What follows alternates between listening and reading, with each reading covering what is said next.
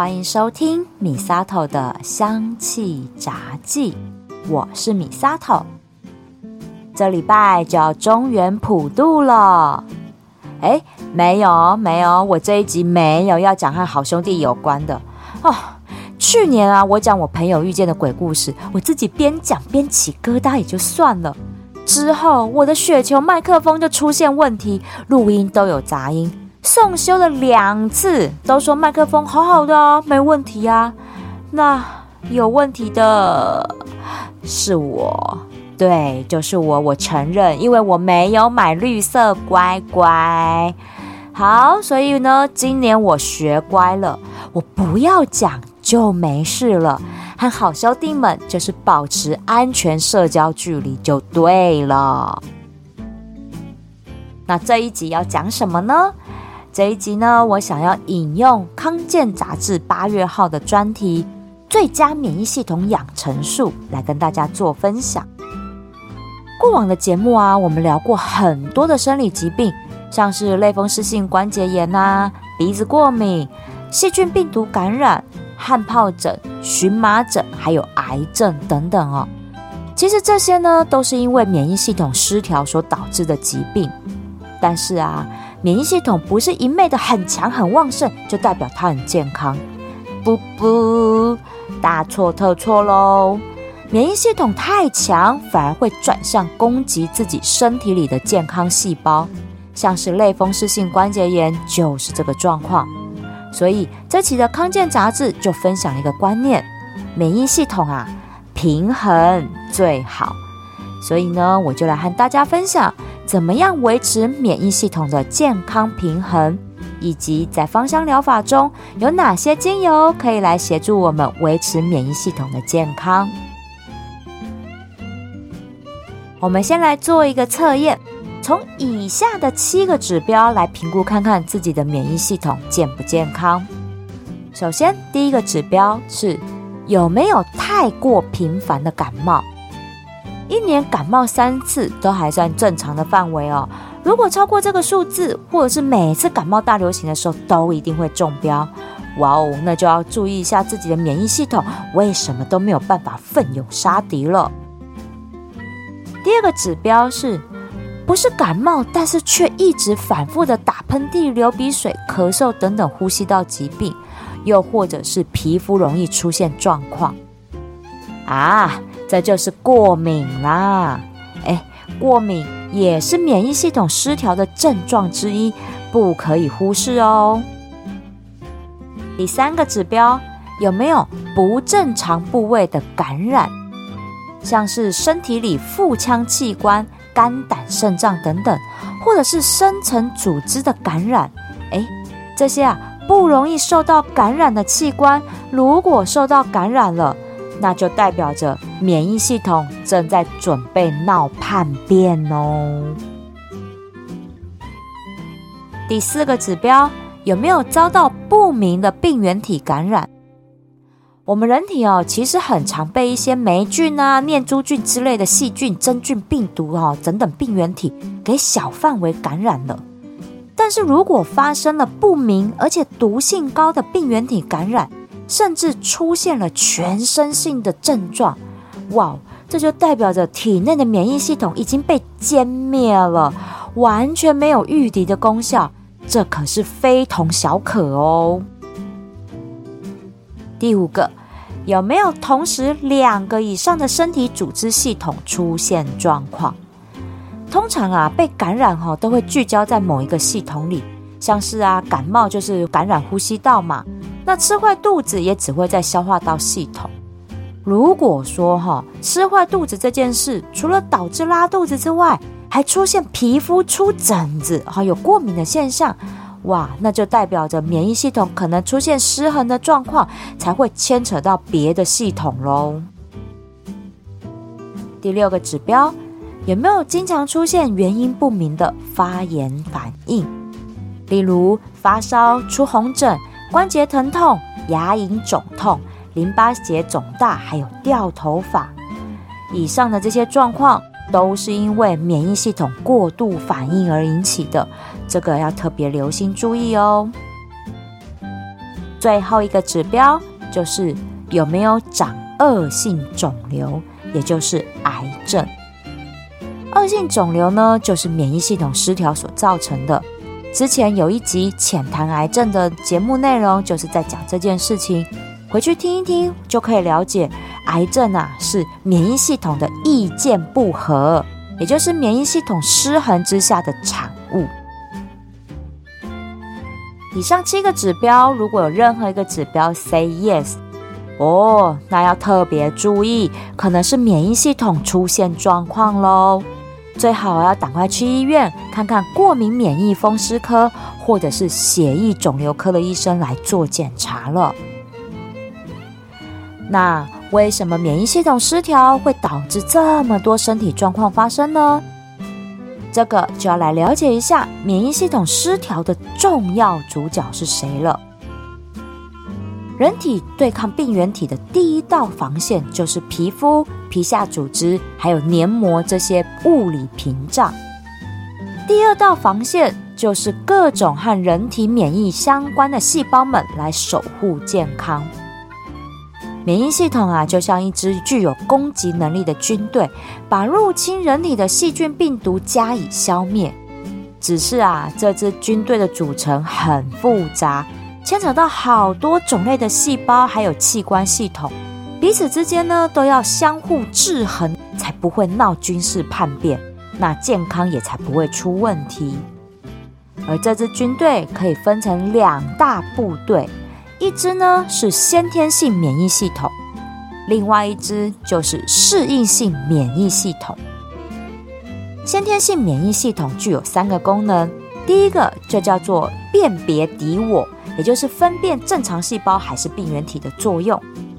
第二个叫做消灭病原体，把经过确认的入侵病原体加以消灭排除，来保护身体不受到感染。第三个功能就是监视正常细胞是否变性或者是癌化。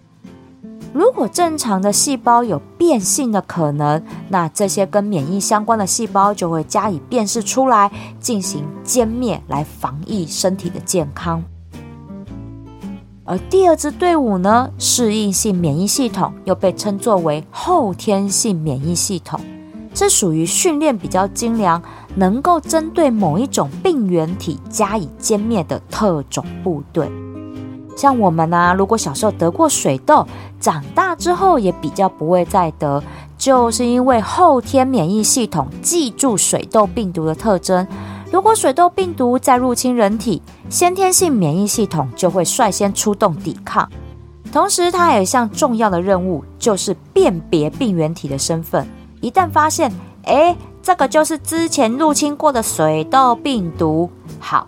那他们就会马上通知后天免疫系统，呼叫出可以快速和这个病原体对抗的部队，而这出动的特种部队里面就包含了一个个性火爆、很容易搞叛变的 T 细胞。T 细胞的平衡状态直接关系到免疫系统的健康。T 细胞是淋巴细胞的一种。这个 T 呢，指的是胸腺的意思。T 细胞在骨髓被制造出来之后，在胸腺内进行新兵训练，分化成熟为不同亚型的效应 T 细胞。训练完成之后，就会移居到周围的淋巴组织开始工作。T 细胞呢，主要工作有两种，第一个就是分辨正常细胞还是异常细胞。第二个就是攻击外来病原体，还有癌细胞。而这个 T 细胞的团队里面分工很详细，有超多种不同的作用。其中一种呢，具有免疫调节功能的调控型 T 细胞，它是用来抑制保护型细胞的活化，来维持免疫系统的耐受性。避免过激的免疫反应造成身体的损伤，以及及时有效的结束免疫反应。所以啊，如果 T 细胞暴动叛变，它们强大的攻击力就会转向攻击人体。然后这种强烈的攻击没有停止的时候，就不断的在身体里面搞破坏。如果反应轻微一点点，在我们人体身上就是出现过敏型疾病。常见的就像是过敏性鼻炎、荨麻疹、气喘和异位性皮肤炎等等。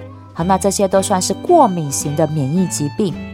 这个就是因为免疫系统在打敌人的时候打过头了，反应过度，让身体出现过敏状况。这类的状况要靠着找出过敏源，减少和过敏源接触，才不会让免疫系统出现这种过激的反应。那这些状况的芳疗调理，在之前的节目里面也都有分享过，我会重新列在节目叙述栏位里，方便大家来收听。但是啊，如果免疫系统的反应太大、太过于严重的话，就会演变成自体免疫疾病。这就是因为免疫系统闹叛变，把自己一国的细胞当敌人打，攻击自己的身体组织和器官，造成病变。这种疾病就称作为自体免疫疾病。在医学上啊，已经有超过一百二十种的自体免疫疾病了。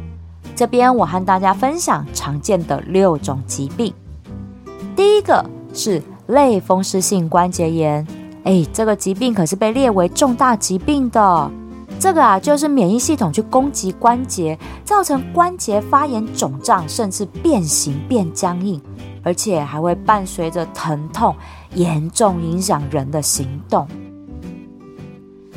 第二种是干燥症。又被称作休格兰症候群，这也是重大疾病之一哦。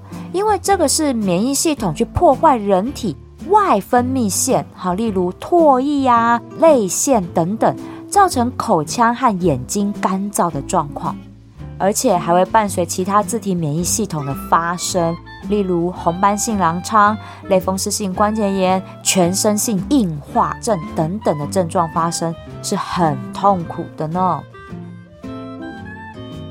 第三个疾病是红斑性狼疮，这也是重大疾病之一哦。这个是免疫系统侵犯全身器官的状况。每个病患呢被攻击的器官系统都不一样，有不同的病症发生。但大部分的病人发病的时候会反映到皮肤上，会出现蝴蝶盘状的斑疹，很像被野狼咬了一口一样，所以把这个疾病称作为红斑性狼疮。红斑性狼疮病患的抵抗力非常弱，连阳光里的紫外线都有可能造成发病，所以啊，要听医生的话，长期追踪稳定状况才行哦。第四个状况是全身性硬化症，这个是比较罕见的重大疾病，就是俗称的硬皮症。是因为呢，免疫系统攻击身体里的结缔组织，导致全身的小动脉血管内膜增生，造成血流减少堵塞，产生了像脚趾啊、手指这些哈肢体末梢会缺血变色的雷诺氏现象。那再更进一步，就会使皮肤变硬、变厚、纤维化，也可能会侵犯全身各个器官，尤其是肺部哦。有很大的比例会导致肺纤维化的产生，哦，那真的就会有生命危险呢。第五种疾病是僵直性脊椎炎，这个是免疫系统攻击脊椎的疾病啊！你看看，连脊椎都不放过。那发病的时候呢，下背会有疼痛跟僵硬，有的时候急性发作起来哈，那个臀部的尾椎骨还有骨盆附近。和腰椎的地方都会有剧痛，尤其是早上起床的时候，那个疼痛跟僵硬感最强烈。这个疾病的病程很长，而且被破坏的脊椎关节几乎没有办法修复，只能持续的追踪和治疗，延缓状况恶化的进度。第六个疾病是肝癣，也就是俗称的牛皮癣。这是由于免疫系统失调，导致皮肤细胞一直不断的生长增加，形成厚厚的皮屑，然后这个皮屑呢会呈现片状的剥落，看起来是有点吓人的。不过放心，这个牛皮癣它是不会传染的，因为这个是病患他本身免疫系统失调造成的，所以不用过度害怕和这类的病友来接触哦。以上这些过敏和自体免疫疾病真的很难根治，只能定期回诊追踪来控制病况。那病患呢，也只能想着如何和这些疾病和平相处，等待有朝一日出现可以治疗的药物来拯救自己脱离苦海。由于九成的免疫疾病都是后天造成的。唉，想也知道，就是心理压力造成生理失调，引发免疫系统疾病的发生。那康健杂志提供了六大心法来平衡免疫力，大家要不要来猜猜看有哪些方法呢？首先，第一个方法就是睡满七小时不熬夜。你看，我是不是又在讲这个观念了？好啦，真的杂志里面就讲，这真的是最重要的一件事情啊！因为啦，我们人肾上腺皮质会分泌类固醇激素，可以在紧急状况下使主要的器官代谢率降低，同时转作为身体的能源，增加爆发力，来对抗外在的压力。那这个肾上腺皮质分泌类固醇激素的浓度是在早上八点的时候最高。那在晚上睡觉的时候会降到最低。如果我们又熬夜不睡觉，那这个肾上腺皮质就会一直持续分泌，就很像你长期吃类固醇这样，反而就会让身体误以为自己一直处于在压力的状况下。那这样子反而会让免疫力下降，所以免疫力下降，我们就容易生病嘛。那建议啦，就是晚上十一点前就好好的入睡。这真的好难哦！十二点能睡，我就觉得阿弥陀佛了。但是啦，一定要睡满七小时。白天的时候呢，可以用午休来补眠，维持自己的生理健康运作。第二招就是每周三次温和的运动，我觉得这也有点困难。但是就是我们人真的维持健康，就要每周至少运动三次，每次要超过三十分钟，心跳要达到每分钟一百三十下。好了，我自己也都很少做到，但是呢，医生也有建议哦，如果呢你可以的话，每天至少走七千步，而且走到冒汗的程度，这也算是一次的运动。我觉得我应该还算蛮会走路的，像现在如果我有授课啊什么的，我都会尽量用走路的方式，因为一直以来啦，我其实都还蛮爱走路的。以前当 OL 的时候，我也是下班的时间，通常都会选择用走路回家的方式，哦，那就大概有一万步，所以这样走一走，身体其实真的会蛮健康的。那不然还有一个方式，就是把那个已经打入冷宫很久的。Switch 健身环拿出来跳一跳，哎，我真的我自己还有好多的朋友，真的我们买了健身环，这都已经打入冷宫很久了。好咯，那就可以一个礼拜拿出来跳三次，也可以达到温和运动的效果哦。第三招呢，就是均衡饮食，补充维生素 D，这真的也是很基本。好，例如呢，可以吃蛋黄、深海鱼，还有动物肝脏等等，也都可以从饮食里面呢补充维生素 D，不用冒着中暑的危机去晒太阳哦。那冬天的太阳就是可以晒一晒，因为冬天的太阳其实蛮温暖的。第四招呢是善用除湿机，还有空气清净机。哦，真的，我真的觉得除湿机跟空气清新机超重要，尤其是像我家短，他鼻子超容易过敏。像是之前梅雨季节，那时候一直下雨，一直下雨的时候，我们除湿机真的，只要他在家就是一直开着，就是让家里面可以干燥一点，短不会一直打喷嚏。那像现在呢，他一直打喷嚏，我就把空气清新机打开来，它也比较缓和一下他打喷嚏的状况。哦，不然真的我很担心他那个很用力的打喷嚏会打到脑中风，哎，真的很夸张。第五招呢，就是放松身心，排解压力。医生就有讲，刚刚我说容易闹叛变的那个 T 细胞，其中一个调节 T 细胞，它的功能就是抑制过强的免疫系统。那因为压力过大，就会导致这个调节 T 细胞它也闹叛变。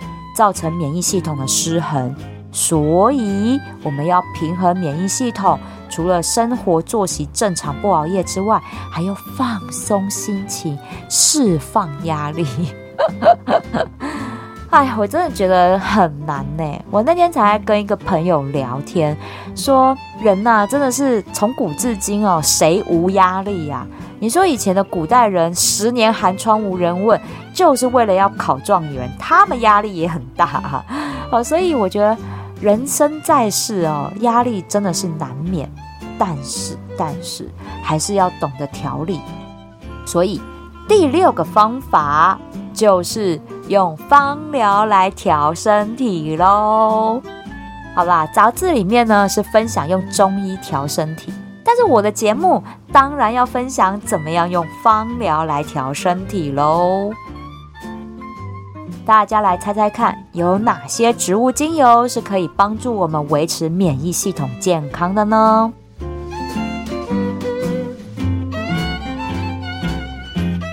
我从。平衡免疫系统还有激励免疫系统这两个方向来跟大家分享。首先是平衡免疫系统的四支植物精油，它们的共同作用就是当免疫系统很激动、很亢奋、要暴动的时候，哎，把它拉回来。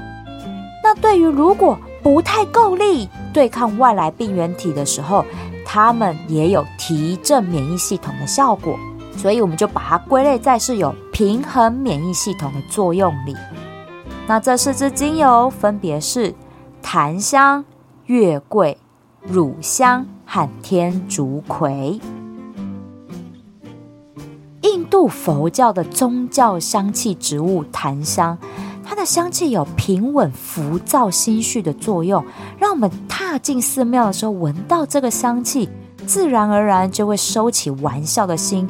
庄重的来做祭拜，所以在心灵疗效上，檀香就像一个人生道路上的指引者，用香气去引导我们内省自我，放下执念，让心灵回归平静。那在生理疗效上，檀香精油它有镇定、抗发炎的作用，同时也有提振抵抗力的效果。所以，对于免疫系统的平衡，不论是在阿育吠陀法、中医药典，还是西方的药草方疗典籍里面，哦，都是欧罗盖大吉呢，赞誉有加啊。月桂精油从植物能量来说，它是结合了太阳神的阳性能量，还有女性的阴性能量，在身心上有平衡和回春的效果。虽然呢，月桂常常被用来当做是呼吸道或者是淋巴循环的保养精油，但其实对于免疫系统失调也是有很好的平衡调理作用。而且，月桂对于肌肉关节的消炎止痛哦，那也是很有效的。像是类风湿性关节炎就很适合用月桂精油来舒缓疼痛哦。乳香啊，它和檀香一样，都是历史悠久的神圣植物香气。其实比起檀香哈，我比较喜欢乳香这种空灵带仙气的香味，它是很沉静、很知性的香气。在宗教上，乳香被誉为是连接心与灵之间的香气桥梁。所有人世间的烦恼、焦虑、忧愁。都会化为肉体上的痛苦，那乳香就是让这身心灵三味回归一体的香气。在心灵疗效上，乳香它可以提振沮丧的精神，启发灵感，提高专注力。在生理疗效上，乳香是免疫系统的调节剂，可以抑制慢性发炎或者是提振功能失调的状况。对于自体免疫相关的疾病是有很好的调理作用呢。平衡、稳定、镇静，这个是天竺葵身心疗效上的三个关键字。在心灵疗效上，可以作为情绪波动的稳定剂；在生理疗效上，天竺葵有很好的新陈代谢和修护的作用。像是神经系统的修复，或者是维持免疫系统和妇科的代谢运作。好，那这都是有很好的效果。所以天竺葵它是借由整体性的生理运作平衡，来帮助免疫系统维持健康运作的。这个是属于全身性的调理作用哦。有激励和提振免疫系统的有四支精油，分别是姜、柠檬草、茶树和花梨木。姜哦，本身就是很好的抗病毒和免疫系统提振剂，能在像是感冒要发作的时候哈，刺激 T 细胞，叫它起床工作来杀病毒。因为姜本身的抗菌抗病毒能力没有这么好，它是靠着叫 T 细胞工作，才让身体的抵抗力强化起来。所以姜它是属于提振激励免疫系统的精油。柠檬草呢，在很多集的节目都有提到它，从肌肉止痛到心灵提振都很有效果。但是它还有一个功效，就是有全身性解毒的效果。柠檬草它可以协助扫荡淋巴微血管里面的细菌、病毒这些病原体，达到提振免疫力的功效。所以啊，大家对柠檬草如果只有赶蚊虫这种刻板印象。那可要改一改观喽。茶树呢是具有修护和解毒效果的精油，它和柠檬草有点类似，都是可以调理和改善慢性免疫系统缺乏疾病的。所以把茶树和柠檬草调和在一起，就有很好的互补作用，把引发身体慢性发炎的病原体，通通都代谢排毒掉。花梨木精油里面的化学分子沈香醇是有温和抗菌和提振免疫系统的作用，特别是针对呼吸道。如果自己的抵抗力弱，很容易被传染感冒，花梨木啊，这带着一点花香的木质香气，很适合作为日常保养来使用。而花梨木和刚刚提到的月桂都是属于樟科的植物，可以搭配在一起。提振呼吸道和肠胃道的抵抗力哦。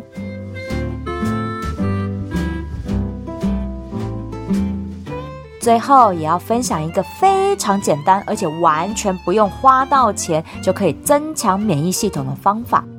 嘿嘿，好奇吧？好奇吧？这个方法就是好好呼吸。哎，不要翻白眼，这个是有科学根据的啦，真的。这个方法呢，是从一本新书叫做《呼吸原力》原始的原呼吸原力这本新书而来的。作者提到，呼吸是唯一可以由我们自己控制的自律神经系统反应。透过呼吸练习，可以改善身心和情绪的表现。这个部分我在之前的节目讲正念运动的时候也有提过。那这本书里面更深入的去提到。把呼吸调整到最佳的状况，可以增强肺部和呼吸系统的能力。而空气呢，透过呼吸进到身体之后，它会转化为化学分子，提供细胞生存所需的葡萄糖和氧气，维持正常的细胞运作。而呼吸的方式也会影响压力反应、皮质醇浓度，还有血压。皮质醇呢是人体的压力荷尔蒙，当浓度高的时候，很容易造成自体免疫疾病，还有内分泌失调的状况。所以，透过有意识的呼吸，可以降低皮质醇浓度，维持体内平衡。而且还不只是这样哦，呼吸时候的胸部和腹部之间的横膈膜也会随着扩张和收缩嘛。那这个动作会刺激淋巴系统，帮助身体做排毒，增强自己的免疫力。你看，学习好好呼吸是不是很重要呢？今天分享的最佳免疫系统养成术，欢迎分享给身边需要好好维持身体健康的亲朋好友。和他们一起用健康省钱的方式维持自己的最佳免疫力吧。喜欢我的节目请追踪订阅回馈五星评价或是按个赞给我一个鼓励吧。如果想要赞助我一份清凉消暑的雪花冰支持我继续做节目我希望你可以把这笔钱留下来到我的芳疗品牌相知相惜逛逛把健康带回家。米萨头的香气杂技，我们下次聊喽。